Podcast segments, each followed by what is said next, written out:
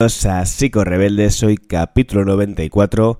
Vamos a hablar sobre si el uso de drogas psicodélicas en terapia es un problema o una solución.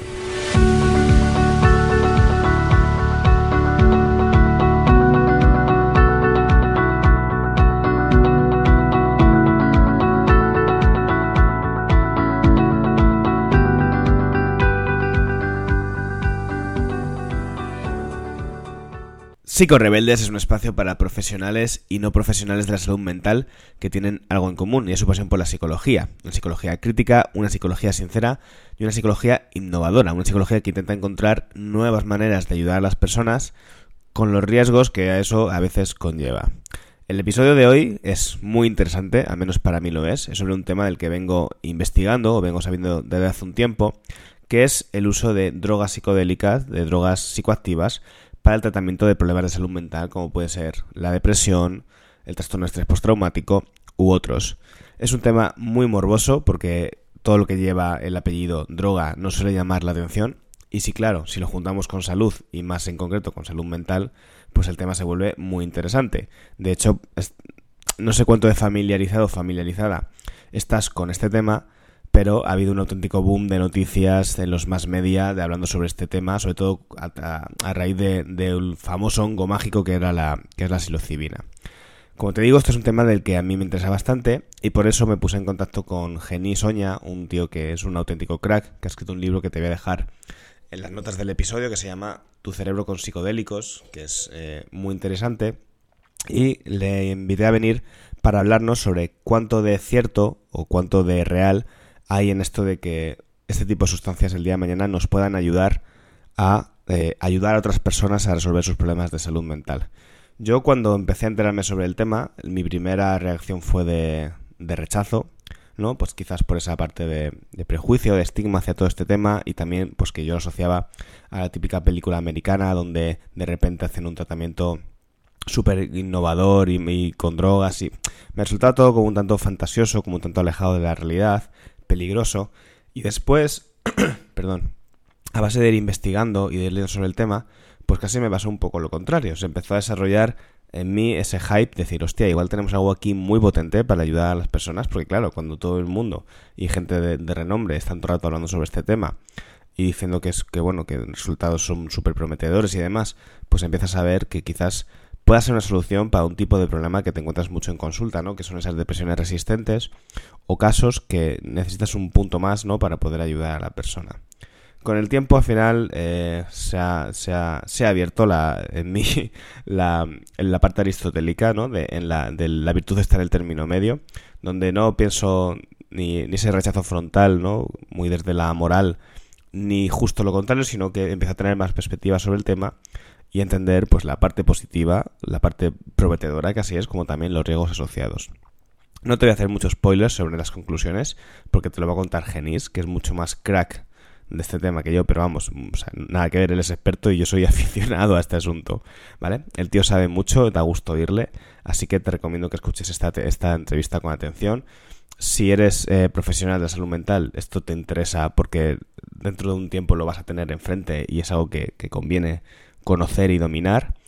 Y si eres simplemente alguien que le interesa los temas de psicología y demás, pues creo que también es un tema que te puede resultar pues muy jugoso y muy interesante. Así que no me voy a enrollar más, te voy a dejar ya con la entrevista a Genis y espero que la disfrutes mucho. Pues nada, aquí estoy con Genis, una entrevista que tenía muchas ganas de hacerla porque ya llevo tiempo siguiendo su curro. Así que nada, cuéntanos un poquito sobre ti. Genis, ¿qué tal? Hola, buenas. Bueno, primero gracias por invitarme a charlar contigo. Eh, bien, y yo soy psicólogo, farmacólogo, eh, ahora me estoy doctorando en salud, psicología y psiquiatría. Eh, estoy como investigador en distintas, principalmente en la Fundación IFEX, que es una fundación que se ocupa de la investigación, educación y advocacy alrededor de estas plantas y productos con efectos psicoactivos. También en la Universidad Rovira y Virgili como investigador colaborador del Centro de, Antropología Médica. Em, y bueno, y en la Sociedad de Psiquiatría, em, Sociedad de Medicina Psicodélica, que se formó hace poco, y, en la Sociedad Catalana de Psiquiatría y Salud Mental, en otros sitios, pero básicamente sobre el tema de psicodélicos. Te, conocí hace poquito en el podcast de, de Alex Fidalgo, que estuviste allí también charlando, ¿no? Y ya venía viendo el que el tema este del. No sé si tú tienes la, impresión, la misma impresión, porque claro, tú desde luego sabes mucho más del tema, ¿no? Como que de repente hay un, ha habido un auténtico boom con este asunto. Yo, yo también soy psicólogo y, había oído hablar de él, de vez en cuando escuchas algo, pero así como con pinzas, ¿no? No tan presente como, como tengo la sensación que ha estado en los últimos meses. De hecho, eh, bueno, ahora nos contarás un poquito más sobre este tema, ¿no? Hay diferentes tipos de drogas o, de sustancias que tienen estos efectos psicodélicos o psicoactivos. Pero ha habido una, yo recuerdo que, no sé, fue en cosa de dos semanas que empezaron a aparecer un montón de artículos, tengo aquí uno del CNN, hablando del hongo mágico que cura la depresión, ¿no? Hablando de la psilocibina. ¿Nos puedes empezar contando un poquito sobre qué es esto de la psilocibina y por qué ha habido este boom de repente con este tema? Sí, claro. La psilocibina fue el primer candidato a estudiar así más a gran escala, digamos, de los psicodélicos porque tenía una característica que los otros psicodélicos no tenían, que es que nadie conocía su nombre. ¿no? Aunque ahora todo el mundo lo conozca, pues psilocibina, al principio no lo conocía nadie y por tanto no estaba ligado al estigma que tienen otras sustancias como el LSD, el ayahuasca y tal. ¿no? Son sustancias que se han utilizado desde hace décadas y están asociadas a todo el movimiento hippie, contracultural y tal y en la psilocibina, pues mencionado así, no había tanto estigma. Así que es verdad que cuando dices hongos mágicos o hongos alucinógenos, sí que más gente empieza a asociarlo con algo, pero la molécula en sí, el principio activo, pues nadie lo conocía y por eso los estudios podían hacerse con más facilidad sin que nadie pensara cosas raras sobre esta sustancia. Eh, si ha habido un boom, yo creo que es más bien no tanto por los estudios que se han hecho, sino por las repercusiones que ha tenido a nivel de de más media, ¿no? de, medios de comunicación. Porque, quieras que no, es un tema jugoso y interesante, controvertido, ¿no? Y se han hecho documentales, un montón de artículos, programas especiales sobre esto. Hace poco salió un podcast del Uberman, creo que se llama, que también hablaba del tema. Y a partir de ahí todavía subió más el, interés y ahora todo el mundo quiere estar informado o quiere incluso acercarse de manera empírica a estas sustancias, ¿no?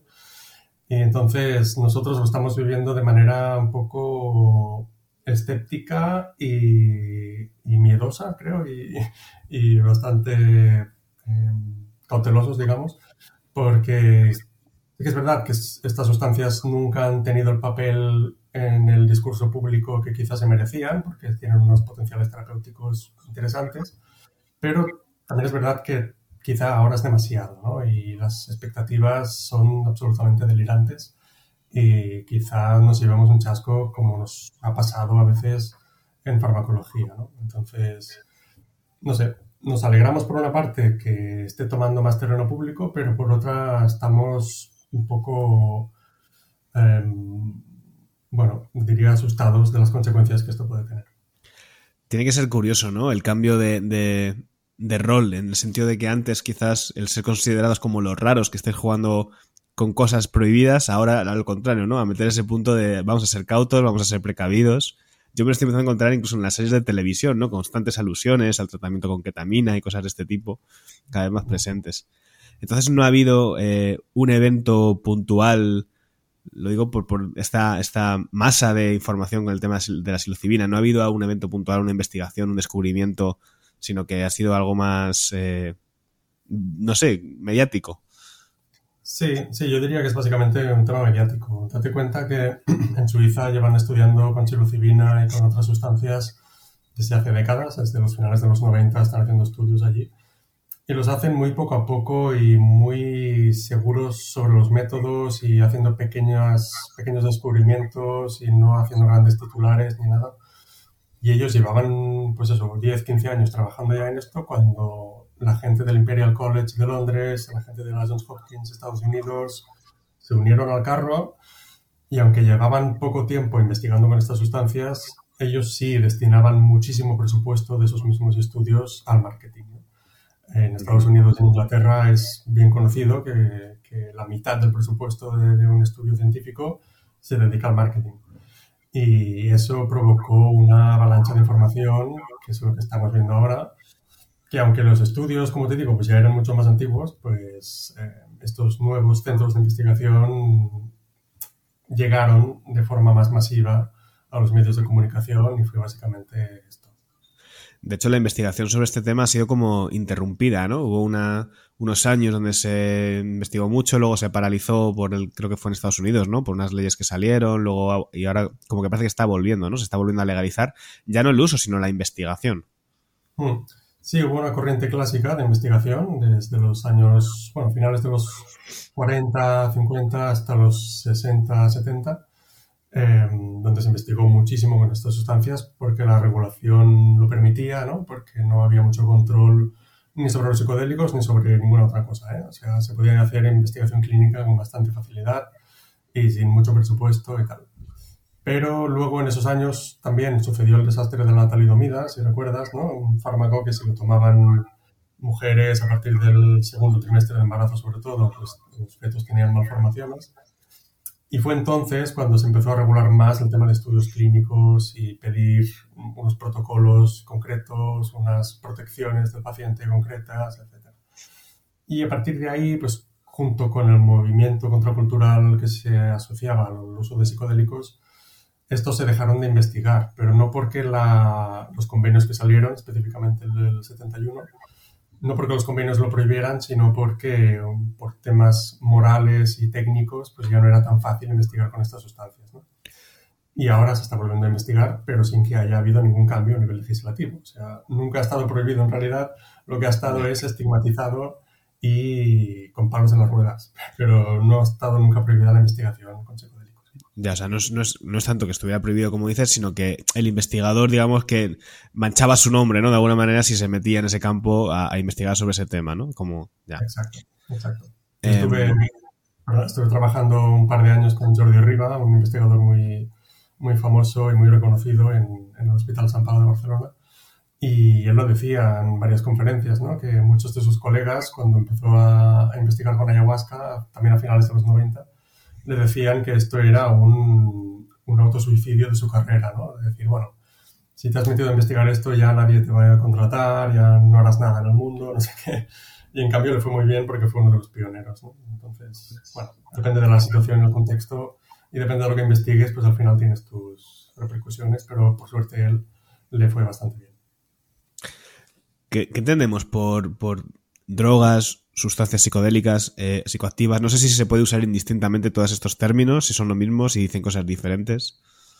Ah, bueno, técnicamente en inglés son más um, más prim, que, decimos en catalán, son más específicos, porque psychoactive en inglés quiere decir cualquier cosa que a nivel del sistema nervioso central tenga un efecto. Entonces, hasta el té o el café, por supuesto, pues son psicoactivos. Pero en español la palabra psicoactivo se asocia más a un efecto alucinógeno y, psicodélico. Entonces, eh, formalmente, digamos, mm, correctamente el término sería psicodélico. Lo que pasa es que hay varios sinónimos que aquí en el contexto hispanohablante psicoactivo sería un sinónimo también de psicodélico y alucinógeno, aunque se utiliza menos, pues también es uno de los términos clásicos para referirse a estas sustancias. ¿no? Que mucha gente no le gusta la palabra alucinógeno porque es como que implica cierta connotación negativa, connotaciones más psiquiátricas y psicopatológicas, pero en realidad es lo que hacen estas sustancias, eh, sobre todo la salvinorina o el 5-MeO-DMT o sustancias así muy intensas, donde prácticamente te transportas a otra realidad, pues es una alucinación clara y, y muy intensa donde todo tu entorno se transforma, ¿no? Por tanto, también son apropiadas eh, si nos limitamos al efecto que tienen las sustancias. ¿El punto en común con lo que sería un, episodio psicótico sería esta parte alucinatoria o tiene también otros puntos en común? Bueno, no, de hecho, em, se está hablando mucho de esto y al principio, en los años 50-60, sí que se asociaban los psicodélicos a los trastornos psicóticos. Pero, de hecho, el otro día había una conferencia en Estados Unidos, en un congreso que hacían allí, de una investigadora que se dedicó a investigar esto precisamente, la relación entre psicodélicos y psicosis, y trastornos psicóticos. Y mucha gente que entrevistó, entrevistó una población, no recuerdo el tamaño, de, personas que habían sido diagnosticadas con trastorno psicótico y que habían utilizado muchas drogas. Y la droga que más asociaban a los, o sea, el efecto de la droga que más se le recordaba sus crisis agudas de brotes psicóticos sin sustancias, era el cannabis. Sí, claro, era el cannabis. Y ninguno mencionaba psicodélicos. Y de hecho, algunas personas que sí que tomaron psicodélicos, después de tomar psicodélicos, pudieron diferenciar mejor entre lo que era una alucinación y la realidad, ¿no? porque ya habían sufrido alucinaciones con esa sustancia, con esa droga, y al ser conscientes de que habían tomado una droga y estaban alucinando, luego en su realidad eran más conscientes de discernir lo que era una alucinación de lo que no. Entonces, en realidad, puntos en común entre psicodélicos y psicosis, yo creo que son más bien pocos, y el único sería la alteración del nivel de la conciencia. Pero eso no sabemos muy bien qué significa ni cómo se lleva a cabo, porque precisamente no entendemos qué es la conciencia. ¿no? O sea, para entender los efectos y las implicaciones de distintos estados alterados de conciencia, primero tendríamos que tener claro qué es la conciencia, que todavía nos estamos debatiendo sobre qué es, y luego plantearnos hacer estas distinciones. ¿no? Pero hoy en día, y con lo que sabemos, yo creo que lo más sensato sería decir que simplemente son dos experiencias distintas.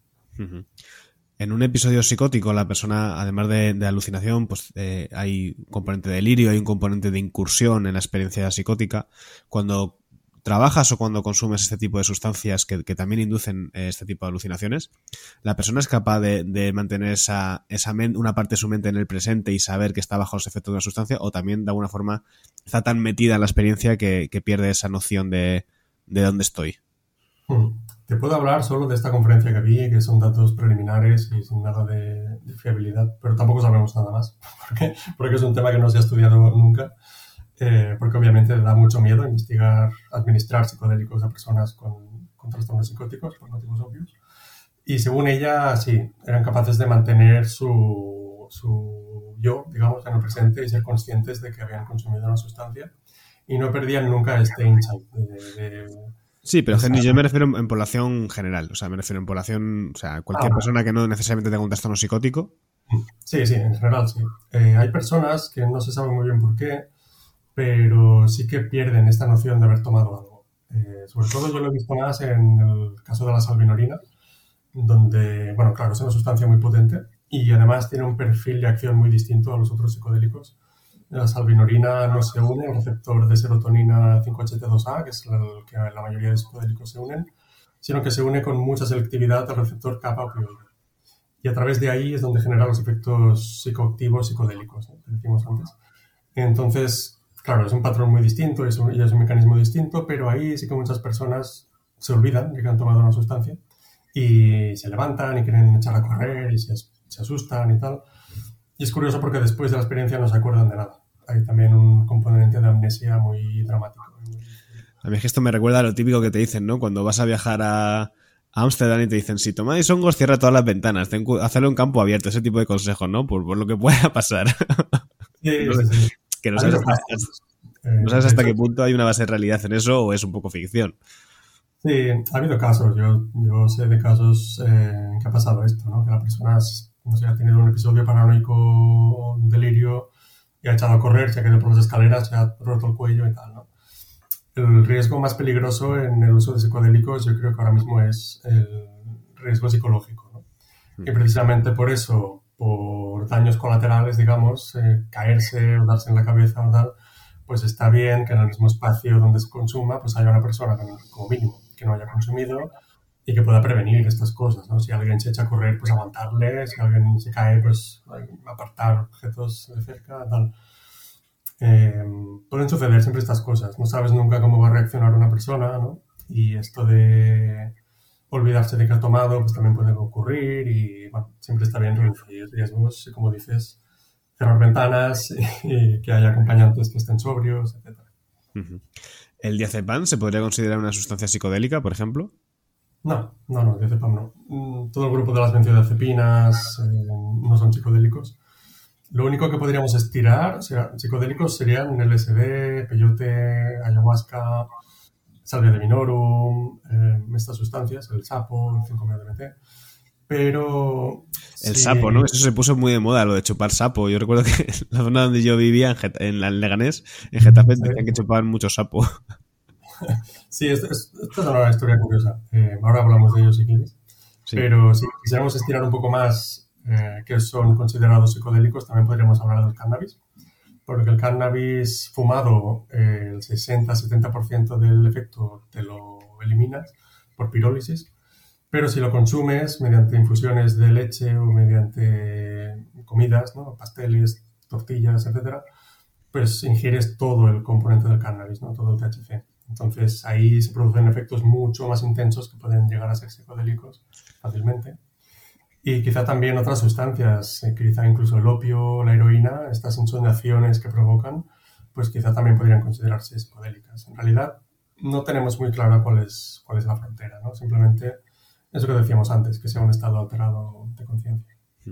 El CBD que está tan de moda es quitando esa parte, ¿no? Esa parte que provoca esa parte psicoactiva del, del, cannabis, ¿no? Como si pudieras quedar con la parte más ansiolítica, por así decirlo. Sí, exacto. ¿Qué, me ibas a contar de lo del sapo? Que había una anécdota graciosa por ahí, me parece, o algo. sí, sí, es curioso el sapo porque eh, el que comúnmente se utiliza ¿no? para, para, las ceremonias que ahora se están haciendo, pues viene de Sonora, es eh, la especie Infilius alvarius, y se extrae básicamente de las glándulas que tiene en el cuerpo. Son como granos, extraes la sustancia que tiene por ahí, se deja secar y eso es, al final lo metes en una pipa y te lo fumas. ¿no? O, sea que, o sea, lo de chupar sapo no es literal, no se chupa un sapo. No, por muchos sapos que chupes nunca vas a tener efectos psicoactivos. Pero es curioso porque aquí también tenemos algunos, algunas especies de sapo y en toda Europa se asociaron mucho los sapos con el movimiento, con las brujas, con la figura de la bruja. Y se hablaba mucho de hasta qué punto se utilizaban sapos precisamente para buscar el efecto psicoactivo que tenían, junto con otras plantas que también utilizaban las brujas, ¿no? como la mandrágora o el beleño, que también eran psicoactivas, pues quizá también se ha asociado al sapo con las brujas porque también tenía efecto psicoactivo, pero no sabemos cómo lo consumían, ni métodos, ni nada. Quizá puede haber algo por ahí, pero la verdad es que se tendría que investigar y es algo pendiente. Eh, y bueno, veremos si otros estudios miran también los sapos europeos. Qué curioso. Em, podríamos decir que hay dos tipos de, sustancias psicodélicas, las, las, sintéticas y las naturales. Em, las sintéticas, pues tenemos el, ¿no? la ketamina, el MDMA y a lo mejor la, la psilocibina estaría dentro de las, ¿no? de las naturales. Tiene sentido, lo digo por conversaciones que a veces escucho, ¿no? El, también por lo que has hablado del estigma, ¿no? De decir, bueno, las naturales, ok, eso está bien, ¿no? Y las sintéticas son las que son peligrosas. Ahí realmente diferencias en cuanto a la utilidad, en cuanto al riesgo? Eh, ¿Hay mejor usar unas que otras? No, no, no, hay ninguna diferencia así a priori entre naturales y sintéticas. Ninguna es mejor o peor. Depende del caso y del uso y de otras variables. ¿no? Yo creo que se tiene que considerar muchos otros factores. Por ejemplo, en el caso de, de las setas, sí que parece que puede ser más idóneo consumir el producto natural, aunque ahora se está investigando más su principio activo, la psilocibina. Pero parece que también tiene otros compuestos, el hongo en sí, que pueden ser también muy beneficiosos. Y es algo que ahora se empezará a investigar más, seguramente, si el, si el uso del hongo entero en realidad interesa más que la molécula sintética. También en el caso del sapo, por ejemplo, tenemos que, que, esta especie de sapo ya está en peligro de extinción por el uso que se está haciendo, por el exceso uso que se está haciendo de él. Por tanto, quizás más idóneo desde un punto de vista de la sostenibilidad y de los ecosistemas, pues utilizar la sustancia sintética, que es el 5-MeO-DMT, en lugar de seguir buscando sapos para seguir extrayéndoles sus, secreciones. Entonces, no sé, habría distintas, em, distintas, distintos criterios que pueden guiarte hacia utilizar una natural o sintética, no solo esta definición per se. También el caso del LSD, que es semisintético en realidad, porque proviene de un hongo del, del Claviceps purpurea, que es un hongo que coloniza sobre todo cereales, el centeno y tal. Pero después se, se, se une con otro componente químico, con, la, con el ácido lisérgico, y allí tienes la diotilamida del ácido lisérgico, ¿no? que es en realidad el LSD semisintético. Pero pese a ser semisintético, es súper seguro y es uno de los psicodélicos más seguros a nivel fisiológico que se conocen. se han descrito casos de sobredosis de LSD. Una mujer tomó 55.000 veces más la dosis regular de LSD que se considera y no tuvo ninguna repercusión seria. Es decir, es muy segura a nivel fisiológica pese a ser semisintética. ¿no? Mentiras que si tomas sustancias naturales, eh, como puede ser la atropina, que también es psicodélico, solo que te pasas un poco más de la dosis, ya tienes convulsiones y riesgo de muerte. ¿no? Por tanto, bueno, hay que distinguir también estas cositas. Es interesante, a mí me ha pasado, ¿no? Ya te digo, como este tema cada vez está un poquito más en vogue, pues yo estoy mucho grupo de psicólogos y de psicólogas y se comenta, ¿no? Y, y sientes de manera completamente irracional que tu reacción es distinta cuando comentan que están empezando a probar con determinadas sustancias naturales, como la psilocibina, por ejemplo, a cuando de repente un compañero dice, pues en el hospital de no sé dónde están empezando a trabajar el TEP con ketamina. Y dices, hostia, eh, te sale ahí una parte de decir, hostia, esto es raro. Pero, pero claro, pues puede partir perfectamente de, una irracionalidad, ¿no? Que no tenga nada que. O sea, que no es distinto lo uno del otro, vaya. Sí, no, y de hecho con la ketamina es curioso porque ahora es un producto natural. O sea, ahora ya no podemos hablar de la ketamina como un producto sintético porque se descubrió hace un par de años un hongo que producía ketamina de forma natural. Entonces esto ha sucedido a veces en la anterioridad en el campo de la farmacología, que se sintetizan productos en el laboratorio y luego se descubren en, la naturaleza. Y ahora esto ha pasado con la ketamina y, de hecho se investigó un poco este hongo y de hecho se, se hipotetiza que lo secreta porque es uno de los componentes que ayuda a paralizar las moscas o los insectos que se acercan al hongo. ¿no? Por tanto, hace miles, millones de años este hongo aprendió a sintetizar ketamina para precisamente una, un efecto parecido al que se usa, al que se utiliza hoy en día, que es anestesia, para paralizar estos insectos o mosquitos y ahora nosotros lo sintetizamos antes de descubrirlo en el hongo, pero ahora sabemos que también es un producto natural. Por tanto, si dices que se está utilizando la ketamina para tratar el TEP, pues ahora podemos hablar de que se está utilizando un producto natural proveniente de un hongo para tratar el TEP. Suena mejor, desde luego. Para vendérselo a los pacientes el día de mañana, si es que lo tenemos que hacer, desde luego que suena, suena mejor. Otro de las, de las, de las booms o de las razones que he visto yo que, mejor dicho, que han contribuido a ese boom, te hablaba antes de lo de la psilocibina, cuando todos los medios empezaron a, sacar noticias, ¿no? Con titulares muy impactantes. Hubo otra noticia, a la vez que esta, que creo que también contribuyó a, a esa, em, ese ensalzamiento de las drogas psicodélicas, que fue esta investigación tan famosa que tiraba por tierra el tema de la teoría serotoninérgica de la depresión, de que nos han estado engañando durante años, los antidepresivos están rotos.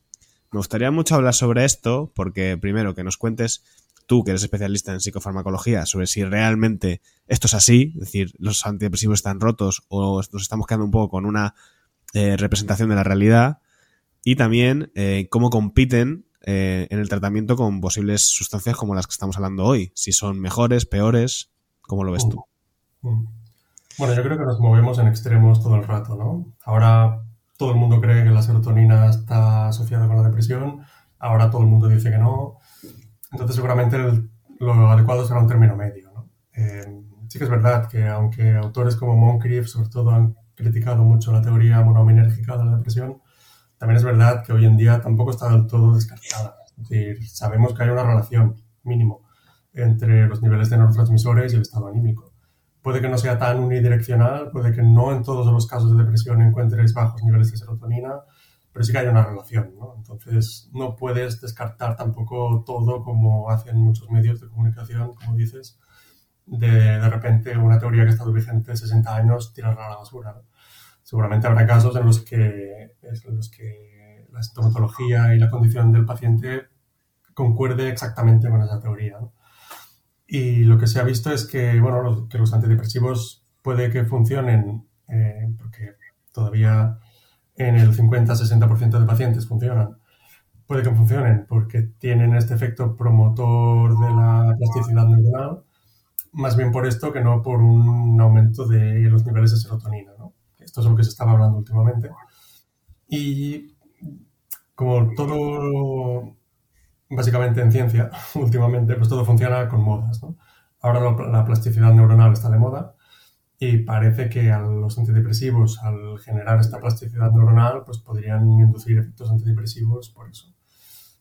pero de manera indirecta, ¿no? Porque si tú induces efectos, em, efectos sobre la plasticidad neuronal, si tú la aumentas y no haces nada más, pues seguramente todo se quedará ahí, ¿no? Pero si induces plasticidad neuronal y haces ejercicio, haces activación conductual, que se dice, ¿no? Psicología, tal, psicoterapia, por supuesto, haces muchísimas cosas, pues la mejora probablemente será más sustancial, ¿no?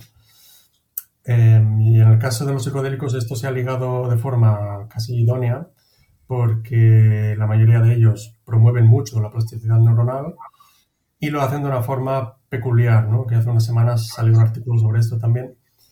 Eh, antes se pensaba que básicamente lo hacían a través del receptor 5HT2A y la activación posterior del glutamato y al aumentar los niveles de glutamato también aumentan la plasticidad neuronal pero ahora se ha visto que también pueden unirse directamente al receptor de los factores neurotróficos, el TRKB, y liberar factores neurotróficos a partir de ahí. ¿no? es un agonista de esos receptores, es un modulador alostérico, pero mediante esa unión pues, también puede liberar estos factores neurotróficos. No se sabe muy bien todavía, pero yo creo que nos seguimos quedando en, en algo muy reduccionista, ¿no? en ver qué mecanismo farmacológico, bioquímico puede estar explicando los efectos de los psicodélicos. Pero al final yo creo que es algo mucho más abstracto y mucho más complejo y, mucho más experiencial. ¿no? Realmente yo creo que poca gente que, que, se dedica a la investigación con psicodélicos o con cualquier otra cosa sabe lo que es estar en un periodo con depresión, con ansiedad, clínicas, digamos, graves. Y salir de ahí seguramente implica mucho más que tomar una pastillita, ¿no? implica muchas más cosas a nivel familiar, a nivel social, a nivel de voluntad personal, a nivel de, de expectativas, etc. Entonces, creo que también hace falta a veces acercarse a la realidad del paciente y ver cómo se puede ayudar desde ahí, que no quedarse en mecanismos neurobiológicos que está muy bien comprenderlos, pero que al final poco te van a explicar de la persona que no puede salir de casa porque no tiene ganas de hacer nada. Sí, yo por lo que he estado mirando, claro, mi comprensión no llega tan lejos, ¿no? Pero un poco eso, como que lo que viene a decir un poco la gente que sabe este tema es que lo que se lo que ya no se sostiene es la idea de que la depresión es algo tan lineal como tienes poca serotonina. Tienes poca serotonina depresión, tienes mucha serotonina, estás bien, ¿no? Sino que de alguna forma eso, los antidepresivos contribuían a la neuroplasticidad, que tiene que ver, por si alguien no conoce ese término, a la capacidad del cerebro de desarrollar nuevas conexiones neuronales en base al aprendizaje y demás. Y para mí tiene sentido con el funcionamiento clínico de la depresión, ¿no? que es un estado de hermetismo, de desconexión con el exterior.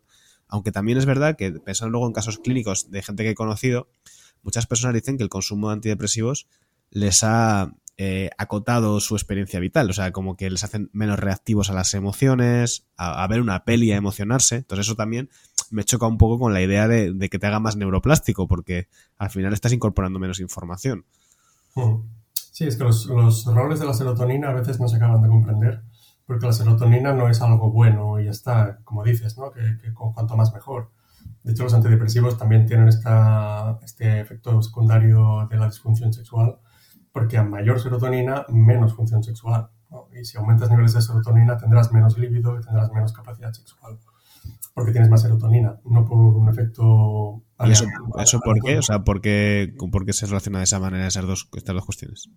No, simplemente, simplemente porque cuando hay niveles altos de serotonina, pues no funciona bien la función sexual. No hay, no hay otros efectos, digamos, de los antidepresivos que vayan a afectar otros mecanismos u otras vías, sino que es una, es una línea unidireccional. Y si tienes niveles de serotonina medios o bajos, pues tu función sexual mejora. ¿no? Por lo tanto, hay que ir, creo que con mucha cuenta a la hora de, de conceptualizar estas cosas tan fácilmente o categorizar tan fácilmente. ¿no? De hecho, hay muchas, muchos otros, yo qué sé, péptidos y hormonas que también la oxitocina, la melatonina, etcétera, que siempre se habla de los aspectos positivos, pero quizá también tienen sus, sus contrapartidas, ¿no? Entonces, no sé, es un, es un discurso eh, complicado, complejo. Desde luego, desde luego que lo parece. Te he escuchado en, en, creo que fue en la entrevista o en el libro, ya no estoy seguro, eh, decir que muy probablemente para el 2024 eh, estén instaurado el tratamiento, por ejemplo, con MDMA para el trastorno de estrés postraumático. Eh, cuéntanos un poquito sobre en qué estado se encuentra esto, si de verdad eh, esto va a ser un tratamiento de elección dentro de poco. Sí, las previsiones son que incluso este año, al final de este año, ya se lance la autorización. Bueno, la, solicitud, la autorización no se sabe porque no depende de las, de las compañías, pero sí, máximo 2024 ya estará aprobado la MDMA. Estará aprobada en Estados Unidos, eso sí, que es donde van más rápido. Aquí en Europa tarda un año, año y medio, dos incluso, en, en hacer el mismo proceso, desde que se ha aprobado en Estados Unidos. Así que en España quizás hasta 2026 no lo veamos, pero sí que es un precedente importante. Y yo creo que tampoco vamos a ver muchos cambios a nivel clínico, a nivel más directo, porque lo que se está pensando es que los tratamientos que involucren psicoterapias asistidas, que es como la MDMA o con la psilocibina, que sean tratamientos de tercera o cuarta línea. Entonces los pacientes seguirán prescritos de los mismos fármacos de siempre y los casos resistentes, los que no respondan y tal, es en los que se prescribirá estas, estas terapias. Aparte de esto, también habrá, yo creo, más hibridación entre el modelo público y privado y habrá clínicas privadas que aunque no te hayan prescrito estos antidepresivos puedas tener ese, tratamiento. Eh, yo creo que esto va a ser como, como las clínicas, clínicas de ketamina que hay hoy en día, pues también habrá clínicas de psilocibina o de MDMA, donde no necesariamente tengas que pasar por la vía pública para tener estos tratamientos. Pero vamos a ver cómo se regula en cada país en particular. No sé. Una cosa es que esté aprobado el tratamiento a nivel de agencia reguladora y otra es cómo va a trasladarse esto en el sistema público. Los fármacos, cuando se aprueban por las agencias reguladoras, por la FDA o por la EMA, o por la agencia de Japón, primero tienen que pasar todo este proceso regulatorio, pero luego cada país decide si financia ese tratamiento de manera pública o no. Entonces esto también tendrá que posicionarse en algún momento en España. Has dicho una cosa que a mí me parece como interesante y sorprendente, ¿no? ¿Por qué va a quedar, o sea, por qué queda relegado al tratamiento de los problemas resistentes? Es como, queda relegado al problema, o sea, a los problemas resistentes porque es algo que conlleva un riesgo y es mejor no hacerlo siempre que no se pueda, porque solamente es eficaz en los casos resistentes. O sea, ¿cuál es la, justificación de, ese encuadre? Yo creo que la mayor justificación es que es un tratamiento muy caro. El, el tratamiento con, Hombre, no sé, te vas a la plaza pues es relativamente barato conseguir algunas sustancias. Sí, claro. Lo que pasa es que cuando se regula y cuando se provee mediante el sistema público de salud, todo se encarece muchísimo. Entonces tú imaginas, son dos terapeutas durante cinco o seis horas en una sala donde no te pueden molestar, la sala tiene que estar decorada de una manera especial, eh, es carísimo, a nivel del sistema público de salud es carísimo. Entonces yo creo que esa es la mayor, digamos, justificación para no ponerlo en primera línea. ¿no? También es verdad que los datos que tenemos hasta hoy son preliminares, no han incluido muchas muestras, entonces yo creo que también está bien que cuando se aprueben, que no lleguen a una gran masa de población, sino que, vayan obteniendo datos poco a poco y vayamos viendo si es seguro en, la, en el mundo real, no solo en los estudios. ¿Crees que si esta, eh, este acceso mediante la vía pública eh, es tan complicado por esos costes, corremos el riesgo de que empiece a haber un boom de marketing de clínicas diciendo nosotros hacemos lo que no hace nadie, la solución que nadie más te puede aportar, ¿no? Como esa parte mágica de... Esto ya está pasando, de hecho. Eh, la semana pasada, como te dije, estuve en un congreso de Estados Unidos, el congreso de MAPS, que es el más grande a nivel internacional sobre psicodélicos. Había 12.000 personas de asistentes y, y había un espacio de stands y había un montón de clínicas de ketamina de todos los sitios anunciando sus tratamientos innovadores y sus protocolos súper periflásticos y súper guays. Y es, es, una pasada, esto está explotando. Y solo con la ketamina, que es el único psicodélico que ahora mismo está aprobado, pero en cuanto se pruebe la MDMA será lo mismo y cuando se pruebe la psilocibina será lo mismo. Claro, eso te iba a decir, que el de la ketamina ya está aprobado, ¿no? Porque, porque yo he escuchado casos que están ya haciendo para depresión resistente. Mm. Sí, está probado. Lo que pasa es que el, fármaco que está probado para la depresión es la esketamina, que es un derivado de la ketamina, es muy similar, pero en realidad es casi lo mismo. Eh, lo que pasa es que es mucho más caro, es como 30 o 40 veces más caro que la ketamina. Que la ketamina la tenemos de toda la vida, hace décadas que se utiliza, sobre todo en niños, para la anestesia en cirugía, pues se utiliza ketamina. Y, por eso algunos niños se despiertan de la anestesia así em, colocados. Hay varios vídeos en YouTube de situaciones así de niños colocados con ketamina que han pasado por una cirugía reciente. Em, entonces, en el caso de las clínicas de ketamina, están utilizando la ketamina fuera de su indicación, porque no es su indicación la de la depresión, es solamente anestesia y tal pero esto es una figura que se llama off-label, ¿no? que cualquier médico o médica puede prescribir fármacos que no estén aprobados para una indicación concreta, pues lo pueden prescribir para otra indicación de manera off-label. Y eso, el único, la única repercusión que tiene es que si hay un efecto adverso grave, el responsable de esa, de esa reacción adversa no es la compañía que ha comercializado el fármaco, que sí lo sería si se hubiera prescrito para la indicación que está autorizada, sino que es el médico o médica prescriptor. Entonces, si tenemos una sobredosis de ketamina, una muerte por ketamina en alguna clínica, será culpa del médico de esa, de esa clínica. Entonces, esto puede pasar, puede pasar en el futuro. Espero que no, pero bueno, es uno de los posibles riesgos que tiene utilizar un fármaco fuera de su indicación. A mí me gustaría entender eh, lo mejor posible realmente cuál es la utilidad de estos compuestos en el tratamiento psicológico, ¿no? Porque claro, yo cuando veo que mis pacientes son recetados, les recetan antidepresivos, pues tú te, das, te tomas el antidepresivo y eso se va dosificando poquito a poco y, bueno, pues eh, con el 15, cuando pasen 15-20 días se empezará a expresar una mejoría. Pero entiendo que esto no va por ahí, que es como una sustancia para inclinar, o sea, orientada al trabajo terapéutico, ¿no? Al trabajo de algo en concreto en terapia, no es para que te lo tomes como si fuera eh, una aspirina todos los días, entiendo. Sí, exacto. El modelo de posología clásica de tomate esto cada ocho horas no, existe aquí. Y es eso, son sesiones limitadas, dos, tres, mm, pocas, en el transcurso de un proceso terapéutico.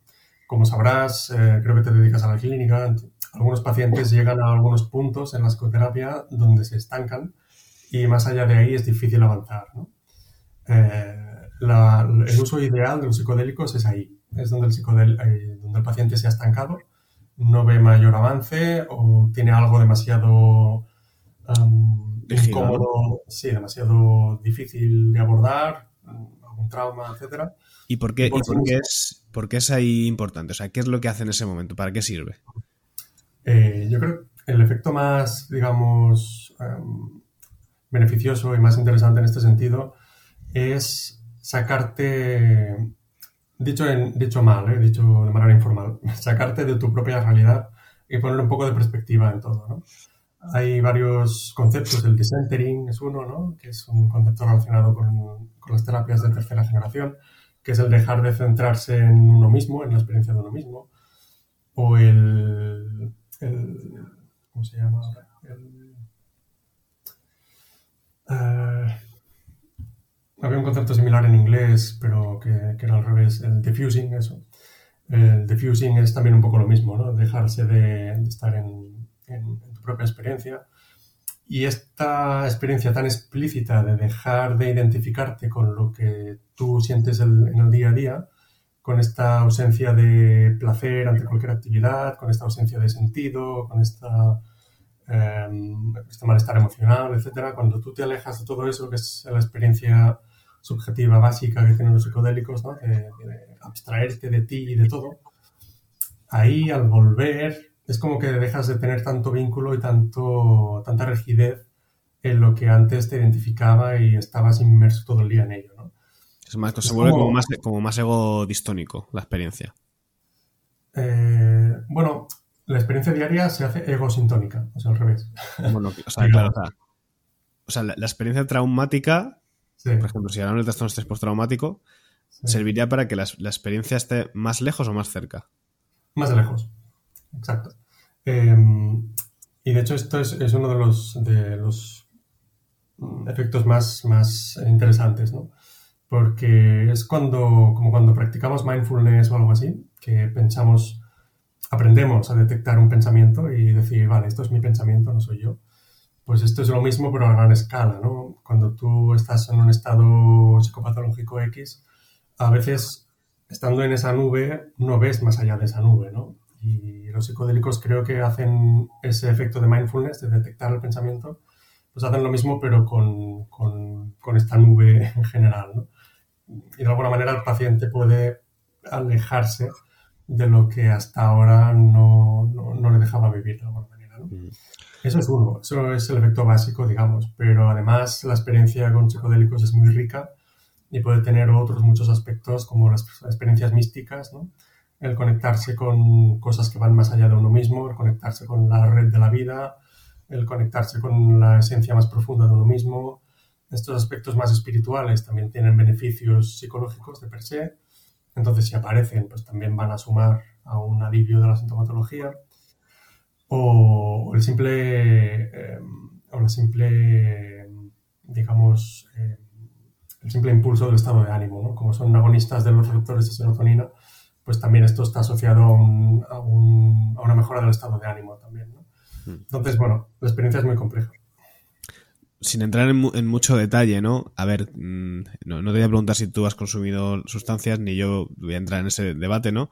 Pero imagino que más o menos todo el mundo alguna vez ha bebido alcohol, o sea, se ha pillado una borrachera y, por momentos alcanzas como ese sentimiento como de, paz o de armonía con la vida, ¿no? Entiendo que poder experimentar desde ahí, desde ese sentido, eh, ciertas experiencias que son dolorosas, pues eh, al final es como un, es una reelaboración emocional de, una situación pasada o, presente, ¿no?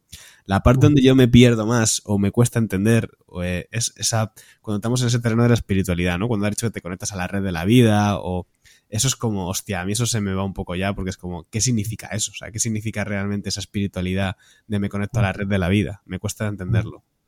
Sí, sí, a ver, no es algo que se pueda explicar con, con palabras así fácilmente porque también muchas experiencias espirituales por definición son inefables, ¿no? No se, no se puede poner en palabras lo que sucede ahí. Pero es que es verdad que nos conectan con misterios que están ahí, ¿no? Quiénes somos, hacia dónde vamos, o el tema de la muerte es algo muy recurrente, ¿no? Las personas que han tenido experiencias intensas con psicodélicos pues pueden reinterpretar su, conceptualización de la muerte, ¿no? Entonces, em, yo diría que se produce un contacto más vívido o más explícito con fenómenos y, y campos de la realidad que generalmente no nos cuestionamos o no nos planteamos. Y de repente nos vemos como, como, lo que somos, porque en realidad, aunque no caemos racionalmente en ello en el día a día, pues somos una especie de millones de personas que llevan este planeta millones de años, que estamos eh, interconectados eh, unos a otros, ya sea culturalmente, socialmente, todos formamos parte de estas sociedades muy complejas, de maneras que incluso no conocemos o no somos conscientes, ¿no? y entrar en contacto con esta interdependencia, con estos lazos de, vínculos que tenemos con, otras personas, etcétera, pues quieras que no, em, induce estas sensaciones de que no estamos solos y que formamos parte de una especie y que hemos estado aquí mucho tiempo, la naturaleza también formamos parte de ella, aunque la veamos a través de las ventanas últimamente. Bueno, todos estos temas pues se ponen más se, ponen más explícitos, ¿no? Vale. Em, para ir em, acabando la, entrevista, em, quiero sacar un, tema que no sé si he hecho muy bien dejándolo para el final, pero me parece también como importante porque yo creo que más o menos podemos visualizar los, los beneficios ¿no? de, todo lo que se viene con esto o, o, que puede ser. O sea, yo personalmente como terapeuta, cuando has dicho lo de casos resistentes, es decir, a mí es como si me viniera Dios a ver. Es decir, en determinados casos que de verdad que dices es que nada funciona, el poder tener una alternativa quizás reveladora o distinta, o sea, de verdad, o sea, como terapeuta digo, por favor, que esto se desarrolle, ¿no? Pero también, bueno, pues haciendo un poco ese ejercicio de conciencia de, de, lo que se nos puede venir en el futuro, hay cosas que a mí se me ocurren, ¿vale? Ideas que, que, que se me vienen de, de, ciertos peligros que me gustaría saber qué, qué opinas tú sobre esto. Por ejemplo, en el libro eh, hablas de mm, que Maslow lo llama las, la, la, experiencia cumbre, ¿no? Cuando estás bajo el efecto de, de estas sustancias, que es ese estado de, de paz con la vida, de, de, armonía, de sentido. Yo recuerdo el caso de un paciente que tuve hace ya mucho tiempo, que tenía 19 años, que invirtió en, Bitcoin cuando en criptomonedas cuando eso estaba empezando y bueno, pues eso luego despuntó y se forró, ganó muchísima pasta, ¿no? sin la madurez emocional para saber qué hacer con todo ese dinero, un plan de futuro y demás. ¿Qué hizo? Bueno, pues empezó a consumir drogas, eh, M sobre todo, de manera muy recreativa. Y me acuerdo una frase que me dijo que se me quedó clavada. Él venía porque había desarrollado un, problema de, psicosis tras el consumo de, de, de hachís, de cannabis. Y me decía, una frase que me dijo que se me quedó grabada es, yo para ir a comprar el pan me tengo que poner un poco de M, porque no es igual ir a comprar el pan puesto que sin ir puesto. Entonces, mm. no sé si, o sea, yo lo que pienso es, si desde entidades de salud empezamos a, normalizar y a reforzar el consumo de estas sustancias, primero la gente le va a perder el miedo. ¿Y quién te quita a ti de que, tanto para uso recreativo como para tu día a día, decir, es que efectivamente ir a comprar el pan te sientes mucho más en armonía y en paz con la vida si vas colocado que si no. O sea, el riesgo de adicción de todo esto, ¿no? De, que se normalice el uso común para la gente. Mm. Sí, sí, totalmente. Me parece súper acertada la reflexión. De hecho, está bien que menciones la MDMA, porque la MDMA y la ketamina son los psicodélicos más adictivos, ¿no? Entonces también hay ese riesgo de que, bueno, eh, si la persona entra en contacto con, con, estas sustancias en un contexto de tratamiento, pero ese tratamiento se termina, luego la persona seguirá buscando esa sustancia porque está disponible en el mercado negro, ¿no? La MDMA sobre todo muy, muy fácilmente. Entonces eh, hay ese riesgo de adicción. Si nos ponemos en otros psicodélicos como la LSD, por ejemplo, estos generan tolerancia muy rápido, o las setas mismo, y es difícil que hagas un uso continuo porque cada vez tendrá menos efecto y a los dos o tres días ya no notarás nada. Y un patrón adictivo, una sustancia que no notes nada, es difícil, ¿no? Pero sí que sigue existiendo ese riesgo, por ejemplo, a un mal uso, a un uso de, digamos, que solo utilices estas eh, sustancias para estar mejor y no para hacer un trabajo interior genuino, digamos porque quizá pueden inducir, ¿no? Yo, esto lo he visto en algunas personas, de, que te inducen un, un, estado maníaco, un estado muy, muy alterado y muy como que todo está bien, y luego eso te dura una semana o dos, pero después ya está, y quizá necesitas volver a tomar, ¿no? Eh, Incluso hay, hay un, un, efecto oponente, ¿no? Después de ese estado maníaco luego hay una fase normalmente de caída, de, de valle de dopamina. Claro, generalmente. Sí, sí. sí Em, esto se ve también en el, en el, consumo de sustancias que duran muy poco, ¿no? como la 5-MeO-DMT o la DMT, que solo es un viaje de 20-30 minutos. Eso te permite hacer este patrón más adictivo, ¿no? porque lo puedes tomar cada día, te da el subidón de estado de ánimo, pero no tienes por qué trabajar nada psicológico, ¿no? simplemente lo tomas para, para ir haciendo. Es uno de los riesgos. Claro, yo estaba pensando, yo que sé, a mí se me viene a la mente como el, ejemplo de mi madre, ¿no? Por ejemplo, que le tiene un miedo, es de otra generación y le tiene un miedo atroz a las, a las drogas. Si de repente mi madre va al psicólogo por un problema de ansiedad y empiezan a introducirle esto, no digo que mi madre se vaya a volver adicta, quiero decir que de repente la población que ni tan siquiera pensaba esto, pues el, riesgo de, que se, se, convierta en algo de uso común es, es brutal. Y luego hay otro tema que también yo lo quería tocar porque, a ver, esto, esto de usar drogas psicodélicas para hacer trabajos existenciales o trabajos personales, esto ha existido durante mucho tiempo. Es decir, mm, hay un montón de publicidad de gente, el típico gurú que te lleva a hacer un retiro de ayahuasca a un monte con la propuesta de que va a ser una experiencia reveladora y demás. Claro, a mí esto me, me parece brutal. O sea, me parece que alguien sin, sin, sin formación clínica, sin saber contener, sin saber evaluar, se ponga a hacer estos trabajos y lo que me da miedo es que la gente empiece a, también a perderle el miedo y irse a cosas de estas. Hmm, sí. Bueno, de hecho yo he visto personas con, con, depresiones graves tomar ayahuasca y no tener ningún efecto beneficioso, ¿eh? por ejemplo, o tomar otras sustancias, otros psicodélicos.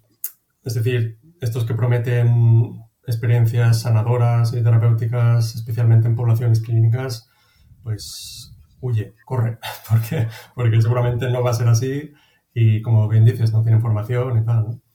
Ahora bien, también sobre lo que se está investigando ahora también es estos estudios que están saliendo ahora, sobre todo aquí en España, como no hay poblaciones, em, hay poblaciones em, profesionales que sean expertos en el manejo de estos estados, también se está hablando de si no sería mejor coger a estos facilitadores de algunas sustancias que llevan 10, 15, 20 años administrándolas que han visto de todo y saben hacer muy bien su trabajo, que consiste en proteger y gestionar los efectos psicoactivos mientras estén en, fase aguda. Quizás es más buena idea traer a estas personas para que acompañen los pacientes en un hospital durante la duración de los efectos, porque si sucede algo, seguramente el clínico no sabrá hacer nada porque nunca ha administrado la sustancia antes o tiene poca experiencia. Y en cambio, las fases de screening, preparación y selección de los pacientes sí que lo saben hacer muy bien, los psiquiatras los psicólogos, saben cribar muy bien las personas, quién va, se va a beneficiar, quién no, tal. Y las fases de integración, de psicoterapia propiamente dicha, pues también son unos expertos, ¿no? Saben cómo aterrizar y bajar esa experiencia y exprimirle su jugo, digamos, terapéutico. Pero mientras duran los efectos, que es lo complicado, pues quizá también tenemos que recurrir a personas que llevan muchos años administrando estas sustancias a miles de personas. ¿no? Esto en el ámbito psiquiátrico, psicológico es impensable y no hay estos perfiles de expertos. Por tanto, quizá también tenemos que valorar un punto medio. Ya. Sí, a ver, la experiencia es un grado, o sea, seguro que tienen ahí, o sea, la carrera no te da ciertas habilidades, está claro que sí, ¿no? A mí es que es un tema que me produce rabia, sinceramente, cuando veo a gente, em, no sé, sin, sin, ese, sin ese punto de, miedo o de, o de riesgo de lo que estás haciendo y se meten ahí, me da mucha rabia. Que luego igual tienen habilidades maravillosas, ¿eh? Pero es de los temas que más me, molestan. Bueno, Genis, eh, muchísimas gracias por esta entrevista, que sé que seguro que andas muy pillado de tiempo. Ya te digo que a mí me parece un tema súper interesante y me gusta que lo cuentes con la objetividad que lo cuentas, ¿no? Diciendo, mira, esto es lo que hay del lado bueno y del lado no tan bueno, ¿no? Creo que eso es lo que, lo que necesitamos con este tema, ni que se prohíba eh, por cuestiones morales, ni que se ahora se convierta en, en, no sé, en una panacea. O sea que mm. muchas gracias por venir aquí. ¿Dónde te puede encontrar la gente? Pues en persona, porque no tengo redes sociales. Estoy un poco fuera de este mundillo. Tengo LinkedIn, si me queréis buscar por ahí, pero ya está. Vale, lo que sí voy a hacer es dejar en las notas del, episodio el enlace a tu libro, ¿vale? Si quieres contarnos un poquito en qué consiste o el título y demás. Sí, el título es Tu cerebro con psicodélicos y básicamente es una descripción farmacológica de estas sustancias. Ahí vemos la farmacocinética, farmacodinamia, receptores, digamos que todo el conocimiento más básico y más eh, de base que necesita uno saber cuando se interesa por los psicodélicos, pues un poco está ahí. Luego hay otras cuestiones de neurociencias o de efectos terapéuticos que lo han tratado otros libros de la misma edición, de las guías del psiconauta que ahí sí que tenemos los autores Irene de Caso y Antón Gómez, que ahí sí que hay más explicados temas más complejos, más abstractos, ¿no? Pero mi libro es así los temas básicos para comprender los mecanismos de acción. Genial, pues lo dejaré en las notas del, episodio. Eh, bueno, y si esto está en, YouTube, pues en, la descripción del, del vídeo, ¿vale? Lo dicho, muchas gracias. Muchas gracias a ti.